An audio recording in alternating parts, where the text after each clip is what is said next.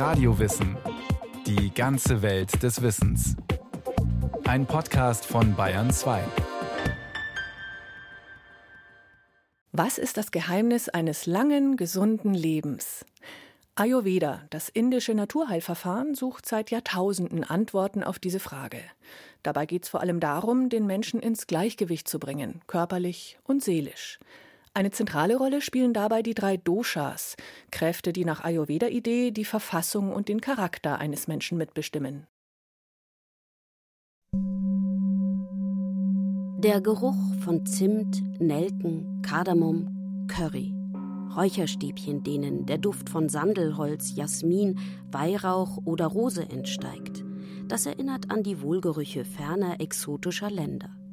Doch diese Gewürze und Pflanzen erfreuen nicht nur unseren Geruchssinn, sie spielen auch eine wichtige Rolle in einem der ältesten Gesundheitssysteme, im Ayurveda. Ölaufguss oder Aufgüsse mit Kräutermilch, auch mal ein Dampfbad oder eine Fußmassage, das Baden in einem Kräuterölbad. Was ich auch sehr gerne mag, ist, dass man einen Turban aufbekommt. Und allein diese Prozedur, diesen Turban am Kopf aufzubauen, ist schon unglaublich. Und dann wird in diesen Turban heißes Kräuteröl gegossen. So eine Art Schwitzsauna mit zubereiteten Kräutern, wo man in so einer kleinen Sauna sitzt und dann eben diese Kräuter aufsteigen mit der Wärme auch Essensvorgaben, was man essen soll und auch Trinkensvorgaben, heißes Wasser, Ingwerwasser. Massagen werden gemacht. Es wird sehr intensiv die einzelnen Körperteile behandelt, eingeölt, massiert von zwei Personen, also mit vier Händen, die auch synchron natürlich massieren. Eine Krebserkrankung bzw. chronische Migräne waren wichtige Auslöser für Lutz Dau und Petra Schott, Hilfe bei der ayurvedischen Medizin zu suchen. Während Lutz Dau regelmäßig zu Ayurveda-Kuren nach Südindien reist, hat Petra Schott verschiedene Behandlungen in Sri Lanka und Deutschland erprobt. Die vielfältigen und auch unterschiedlichen Anwendungen, die beide erlebt haben, sind bezeichnend für das altindische Heilsystem. Es ist auf den Einzelnen abgestimmt, erzählt Kalyani Nagashet. Die deutsch-indische Ärztin studierte Medizin in Frankfurt, arbeitete in der Radiologie und Orthopädie, absolvierte ein mehrjähriges Studium der ayurvedischen Medizin in Deutschland und Indien und ist ausgebildete Psychotherapeutin. Seit 2014 hat sie eine eigene Praxis für ayurvedische Medizin in Frankfurt am Main. Ayurveda betrachtet den Menschen halt sehr individuell. Also wir müssen nicht alle gleich sein. Wir müssen nicht alle die gleichen Laborwerte haben. Ich muss in meinem individuellen Gleichgewicht sein und das versucht Ayurveda zu unterstützen durch natürliche Methoden. Auf der Suche nach alternativen Behandlungsformen interessieren sich auch bei uns immer mehr Menschen für das altindische Naturheilverfahren. Es ist der individuelle und ganzheitliche Ansatz, der sie anspricht und überzeugt. Für den ayurvedischen Arzt besteht dann Handlungsbedarf, wenn der Mensch aus dem Gleichgewicht geraten ist, körperlich und psychisch. Beispielsweise wenn es Schwierigkeiten bei Stoffwechsel und Verdauung gibt oder wenn man sich einfach generell unwohl fühlt. Im Prinzip ist die Aussage des Menschen das Wichtige. Fühle ich mich wohl? Ja, die Psyche ist ganz, ganz wichtig. Und sobald er aber anfängt und sagt, da zwickt was und da ist was nicht in Ordnung, dann würde man ayurvedisch schon auch mit einer Behandlung beginnen. Also ich warte nicht, bis die Laborwerte sich verändern, sondern der Mensch muss es sagen. Ziel einer jeden ärztlichen Behandlung ist die Gesundung. Im Ayurveda bedeutet das, der Mensch ist bei sich selbst ist körperlich und psychisch im Gleichgewicht, befindet sich in einem Zustand dauerhaften inneren Glücks.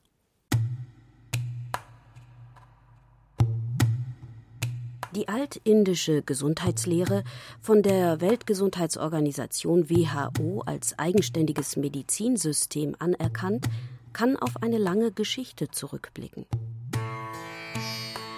Entwickelt hat sich die Lehre aus Beobachtungen, Erfahrungen und Gedanken unzähliger Heiler, Ärzte, Philosophen, Denker und Forscher, die diese über Jahrhunderte aufgeschrieben und weitergegeben haben. Entstanden ist ein umfangreiches Gemeinschaftswerk, dessen älteste Aufzeichnungen mehr als 3000 Jahre alt sind.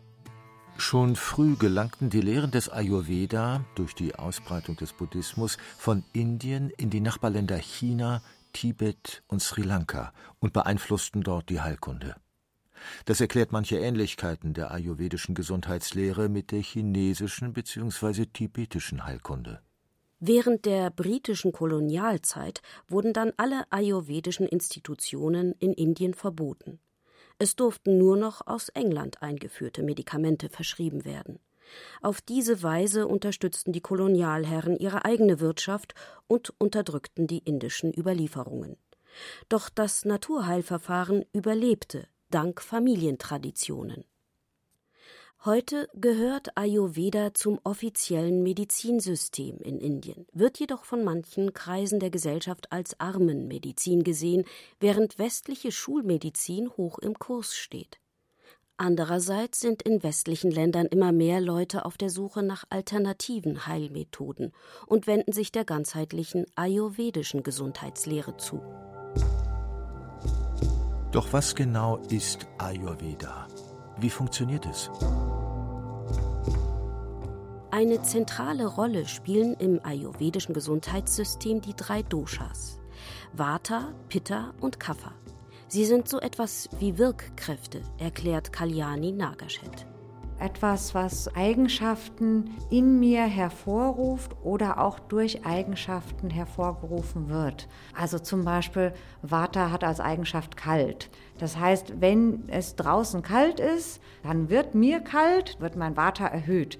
Aber andersrum auch, wenn mein Vata zu hoch ist, wird mir kalt. Also so bedingt sich das. Vata, Pitta, Kapha. Alle drei Doshas sind in jedem Menschen vorhanden, und zwar in einer ganz individuellen Zusammensetzung. Diese ist angeboren und bleibt ein Leben lang unverändert. Jedem Dosha sind sieben Eigenschaften zugeordnet, die sowohl auf körperlicher als auch psychischer Ebene in Erscheinung treten. Vata, da haben wir die Eigenschaften kalt, leicht, trocken, klar, rau, beweglich und feinstofflich. Und diese Eigenschaften finde ich in dem Menschen, aber ich finde sie auch in der Erkrankung. Und das Bewegliche bei Vata ist auch, dass der plötzlich krank wird. Also dieses Veränderliche von gesund zu krank. So ein Hin und Her. Und das hat man natürlich auch auf der psychischen Ebene himmelhoch jauchzend und zu Tode betrübt, also rauf und runter. Da wäre es was Typisches. Jedem Dosha sind außerdem Elemente der Natur zugeordnet. Wind, Luft und Äther sind mit Vata assoziiert. Daraus resultiert Beweglichkeit als eine der zentralen Vata-Eigenschaften. Kaffermenschen gelten als besonders geerdet, denn zu diesem Dosha gehören die Elemente Erde und Wasser, erklärt Kalyani Nagashet. Da finden wir also auch stabil, weich, kalt auch, feucht, ölig, bisschen schwerfällig. Das merkt man auch in der Verdauung zum Beispiel. Dass der meinetwegen nur jeden zweiten oder dritten Tag Stuhlgang hat, ist für den ganz normal, muss ich gar nicht unbedingt behandeln. Und süß ist auch noch eine Eigenschaft. Und das Süße im Ayurveda steht für das Nährende. Das heißt, so ein Kaffermensch, der neigt zum Übergewicht. Die gucken das Essen nur an und nehmen schon zu. Zu Pitta gehört das Feuerelement. Und das bedeutet, dem Pitta-Menschen ist immer heiß. Weitere Pitta-Eigenschaften sind Chili-scharf, messerscharf, flüssig, fließend, sauer und leicht ölig. Diese Eigenschaften finde ich in den Menschen. Das heißt, ein messerscharfer Verstand. Und das findet man halt auch in der Erkrankung, also ein messerscharf schneidender Schmerz zum Beispiel. Ein analytisches Denken, für mich dann immer ein sehr kritischer Patient, dem muss ich Statistiken zeigen, damit er mir auch glaubt, dass das alles richtig ist. Und wie findet der ayurvedische Arzt heraus, welcher Dosha-Typ man ist? Lebensführung, Ernährung, Körperbau, Zu- und Abneigungen sowie die körperliche und psychische Verfassung geben dem ayurvedischen Arzt Auskunft über die Dosha-Konstitution. Deswegen ist ein ausführliches Erstgespräch wichtig. Da brauche ich mindestens eine Stunde Zeit für und stelle auch die komischsten Fragen. Die Frage, die die meisten Patienten überrascht ist, wie träumen sie denn? Eher farbig oder eher schwarz-weiß oder in Pastelltönen? Und das können viele gar nicht beantworten. Und das ist aber was, was mir dann einen Hinweis gibt, welches Dosha im Vordergrund steht. Dann gehört die ganze Lebensgeschichte mit dazu und da frage ich auch sehr intensiv.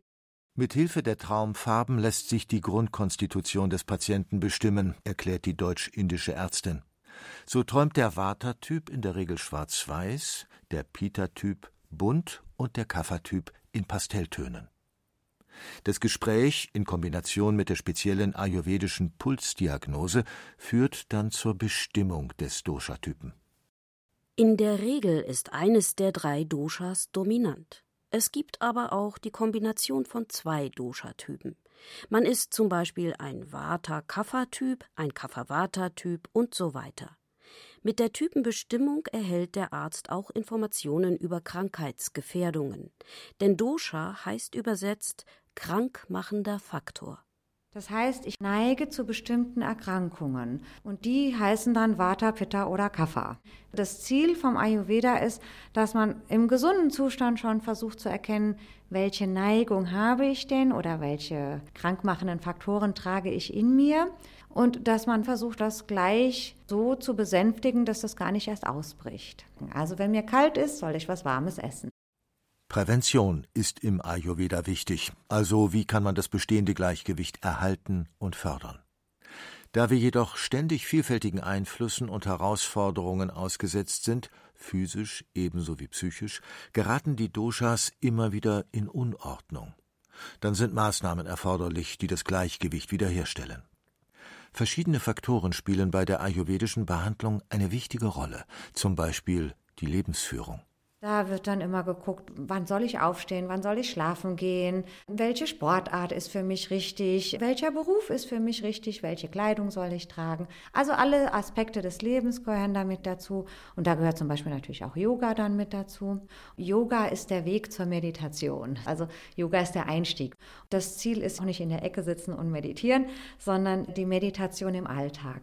Die meisten trinken den Kaffee völlig unbewusst. Wenn ich aber eine Tasse Kaffee am Tag zelebriere und bewusst trinke, dann ist das schon die Meditation im Alltag, das, was ich tue, bewusst zu tun. Achtsamkeit sich selbst und anderen gegenüber zu üben und zu fördern, ist ein wichtiger Bestandteil der ayurvedischen Therapie, ebenso wie Massagen, die für Wohlfühlen und Wohlbefinden sorgen. Körperlich und psychisch lässt sich gar nicht trennen und das beeinflusst sich gegenseitig. Das heißt, wir können über körperliche Behandlung die Psyche mit beeinflussen, zum Beispiel eine Massage und dadurch geht es dem Menschen gut und das hat einen positiven Einfluss auch auf die Psyche. Zentral in der ayurvedischen Behandlung ist die Ernährung. Für jeden Dosha-Typ gibt es empfehlenswerte Nahrungsmittel und solche, die man besser meiden sollte. Rohe Zwiebeln und alle Kohlsorten gelten zum Beispiel als leichte, kühlende bzw. blähende Gemüse, die der ebenfalls luftige, zur Kühle und Beweglichkeit neigende Vata-Mensch meiden sollte. Stattdessen sollte er wärmende, erdende Nahrung zu sich nehmen, und das sind zum Beispiel Öle und in warmem Wasser gekochtes Getreide. Anders als bei der Homöopathie die dem Prinzip Gleiches mit Gleichem kurieren folgt, will man im Ayurveda fehlende Wirkkräfte ergänzen bzw. das, was im Übermaß vorhanden ist, durch sein Gegenteil ausgleichen. Also, zu viel Hitze braucht Kühle, Trägheit braucht Bewegung, Unruhe braucht Ruhe und so weiter. Und mit Panchakarma, einer Reinigungskur, werden im Körper angesammelte Giftstoffe ausgeschwemmt. Die dafür notwendigen Anwendungen können allerdings auch unangenehm sein, warnt Kalyani Nagashet hat mit Wellness nichts mehr zu tun. Also da wird äh, abgeführt, also man kriegt ein Abführmittel. Es gibt Darmeinläufe, es gibt das therapeutische Erbrechen, ist zum Glück nicht bei jedem immer erforderlich.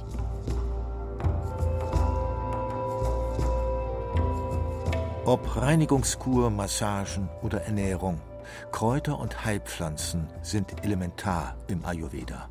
Ihnen werden außergewöhnliche Heilkräfte zugeschrieben. Man mischt sie Massageölen und Aufgüssen bei. Man kann sie aber auch in Form von Tabletten und Tees zu sich nehmen. Welche Kräuter man wofür verwendet, kann man in den alten ayurvedischen Texten nachschlagen. Dort findet man Heilpflanzen und Kräuter nach ihren Wirkkräften klassifiziert. Pflanzen werden eingeteilt nach Geschmack. Den kann ich meistens über die Zunge wahrnehmen. Und dann kommt es aber schon ein bisschen schwieriger, die Eigenschaft der Pflanze. Ist sie feucht oder ist sie trocken oder schleimig? Bei manchen Pflanzen kann man das direkt sehen, bei manchen ist es sehr schwierig. Das nächste, was man nachgucken muss, ist dann, wirkt die Pflanze erwärmend oder wirkt sie kühlend? Dann die Wirkung nach der Verdauung. Und das ist auch etwas relativ schwierig festzustellendes und da gibt es aber auch Regeln. Also wenn die so und so schmeckt, wird die nach der Verdauung so und so wirken. Mithilfe dieser Klassifizierung, die bereits vor Jahrhunderten von den indischen Ayurveda-Pionieren erarbeitet wurde, findet der ayurvedische Arzt von heute die passende Pflanze oder Pflanzenkombination für die Behandlung des Patienten, um dem Ungleichgewicht der Doshas oder einem Dosha-Mangel entgegenzuwirken. Kurkuma, Ingwer, Zimt, Nelken, Muskat, Kardamom, Thymian, Süßholz. Rund 700 verschiedene Kräuter und Gewürze aus dem indischen Kulturraum stehen als Heilpflanzen zur Auswahl. Einige wurden inzwischen wissenschaftlichen Studien unterzogen und ihre Wirksamkeit konnte nachgewiesen werden. Das gilt zum Beispiel für den indischen Weihrauch, einem Allrounder bei Infektionen. Aufgrund seiner entzündungshemmenden Wirkung wird er unter anderem bei Rheuma und Arthritis eingesetzt. Und nicht nur die traditionelle indische Medizin verwendet Weihrauch als Heilmittel, sondern auch die arabische, ägyptische, griechisch-römische und chinesische. Ayurvedische Heilkräuter sind in Deutschland nicht als Arzneimittel zugelassen. Sie sind frei verkäuflich und gelten als Nahrungsergänzungsmittel, denn sie haben keine offizielle Zulassung nach der deutschen Arzneimittelverordnung. Diese setzt eine langwierige und auch kostspielige Prozedur mit weitreichenden wissenschaftlichen Studien voraus, und das scheuen Hersteller bisher. Immer wieder einmal gibt es auch Negativmeldungen, die von schädlichen und giftigen Substanzen berichten, die in ayurvedischen Medikamenten aus Indien gefunden wurden und gesundheitliche Schäden verursacht haben. Das ist tatsächlich ein Problem, weiß auch die deutsch-indische Ärztin. Biologischer Anbau ist in Indien zwar im Kommen, aber doch noch die Ausnahme. Zudem fehlen vor Ort Kontrollen zu Schadstoffbelastungen. Ich habe halt verschiedene Versandhändler, da weiß ich, dass sie das überprüfen, dass keine Schwermetalle drin sind und da würde ich auch streng drauf achten, weil sonst hat man nachher eine Bleivergiftung. Ist zwar tiefenentspannt, aber hat eine Bleivergiftung, das nutzt dann auch nichts.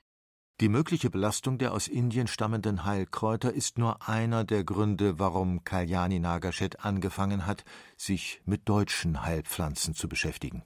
Man sagt, die Pflanzen, die im selben Klima wachsen, wie ich lebe, unterstützen mich natürlich besser. Und deswegen versuche ich sehr viel mit den einheimischen Pflanzen zu arbeiten. Dann kann ich den Leuten sagen, sie können sich den Löwenzahn in der Apotheke holen. Dann haben wir deutsche Arzneibuchqualität und den deutschen Pflanzen, die kennen die Leute, da haben sie mehr Bezug zu dann wirken die besser. Um einheimische Heilpflanzen in der ayurvedischen Behandlung einzusetzen, müssen diese nach den ayurvedischen Kriterien, also nach ihren Wirkkräften, klassifiziert werden. Kein einfaches Unterfangen, weiß die Ärztin, die in diesem Bereich schon seit längerem forscht und arbeitet. Hilfe findet sie immer wieder in den mittelalterlichen Texten aus der Klostermedizin. Besonders die Aufzeichnungen von Hildegard von Bingen haben sich als Fundgrube erwiesen, hat sich doch die Klosterfrau intensiv mit Heilkräutern beschäftigt. Wie sieht die Pflanze aus? Wie schmeckt sie? Wie fühlt sie sich an? Wirkt sie kühlend oder erwärmend? Manchmal ist es ganz einfach, denn einige indische Heilpflanzen findet man auch in der deutschen Flora, zum Beispiel Baldrian. Die indische und deutsche Pflanze sieht zwar jeweils ganz anders aus, doch wirken beide ähnlich, so dass man problemlos beispielsweise deutschen anstelle von indischem Baldrian nehmen kann.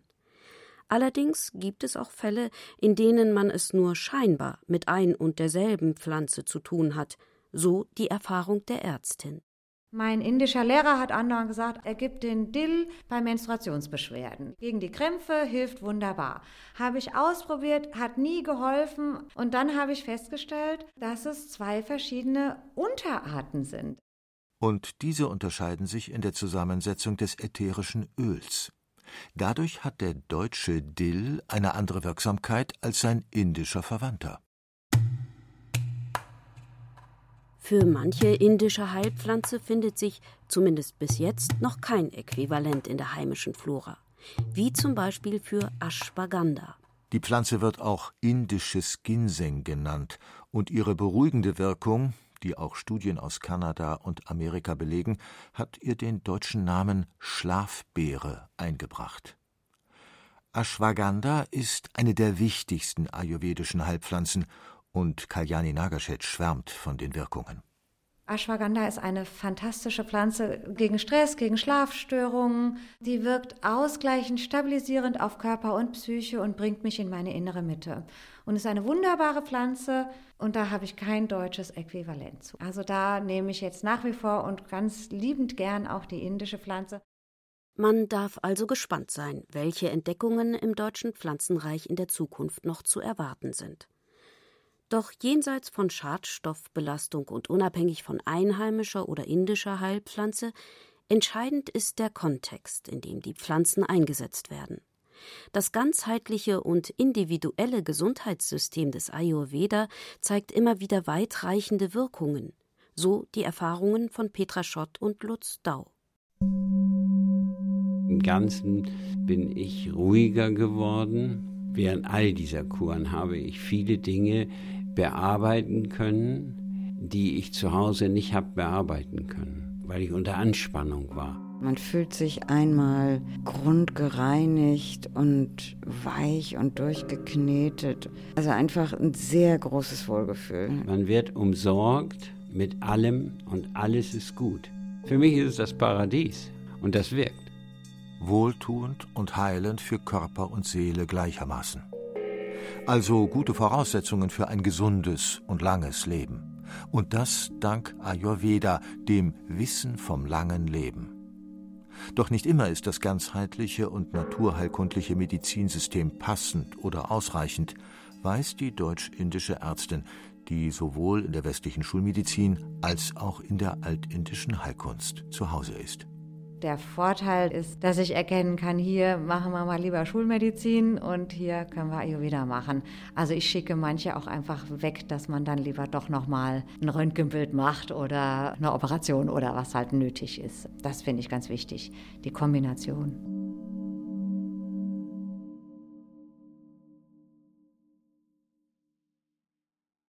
Das war ein weiterer Radiowissen-Podcast aus dem Themenspektrum Gesundheit und Medizin. Heute mit dem Thema Ayurveda, das Wissen vom langen Leben. Autorin war Silvia Schopf. Regie hatte Dorit Kreisel. In der Technik war Christiane Gerhäuser-Kamp. Es sprachen Andreas Neumann und Ann-Isabel Zils.